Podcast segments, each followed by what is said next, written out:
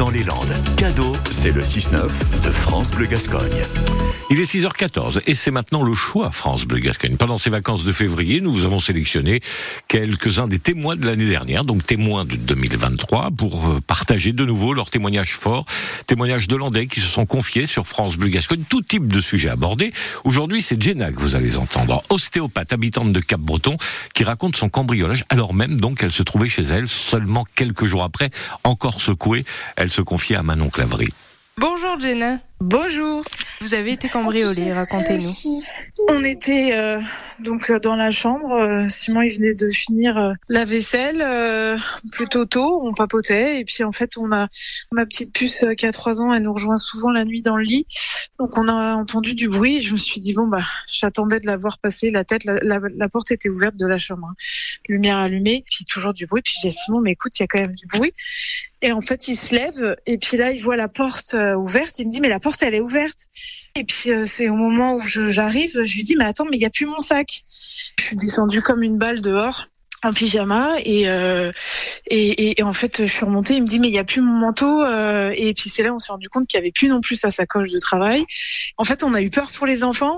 On habite dans une impasse derrière le stade en hauteur et notre porte d'entrée c'est une porte-fenêtre où en fait les gens de la rue peuvent voir complètement la couleur de nos manteaux quoi. Enfin Ils peuvent voir à une- l'intérieur de votre appartement, ouais, quoi. ouais, ouais, Et là, vous étiez donc à quelques mètres, porte ouverte, lumière Ah non, mais on était, euh, enfin, je vous dis, là, par exemple, je suis dans la porte d'entrée. Entre la porte d'entrée et la porte de la chambre, il y a deux mètres. Et la, notre porte de chambre était ouverte. Hein. Enfin, le truc, mais d'un culot et puis lumière allumée. Enfin, waouh. Comment on dort après ça? Oh bah, on a, moi, je, on n'a pas dormi. J'ai dû m'endormir, je pense, à 3 heures du mat parce que j'étais éreintée de fatigue.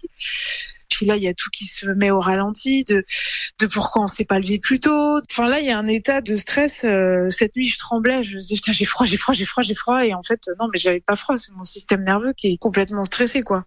Vous avez raconté cette histoire euh, sur un groupe Facebook en disant que Bah, vous vouliez faire de la prévention. Je trouve ça euh, flippant. La région est quand même très agréable. Je pense que tout le monde le sait et c'est aussi pour ça qu'il y a plein de gens qui viennent. Il faut quand même être conscient que euh, il y a des gens qui sont quand même clairement mal intentionnés, qui n'ont juste clairement rien à foutre et qui profitent euh, bah, de nous en fait. Merci me- avec nous et bonne journée à vous. Bonne journée à vous pareillement. Ah oui, c'est culotté sans aucun doute. Le témoignage de Jenna, habitante de, de Cap-Breton, donc cambriolée alors même qu'elle se trouvait chez elle. La porte d'entrée ne se trouvant qu'à deux mètres, hein, euh, disait-elle, seulement de sa chambre, porte ouverte et quand même cambriolée. Incroyable. Témoignage que vous pourrez réécouter sur francebleu.fr. C'est le choix France Bleu Gascogne. De nombreux témoignages comme ça toute cette semaine pendant euh, les vacances de février. 6h17.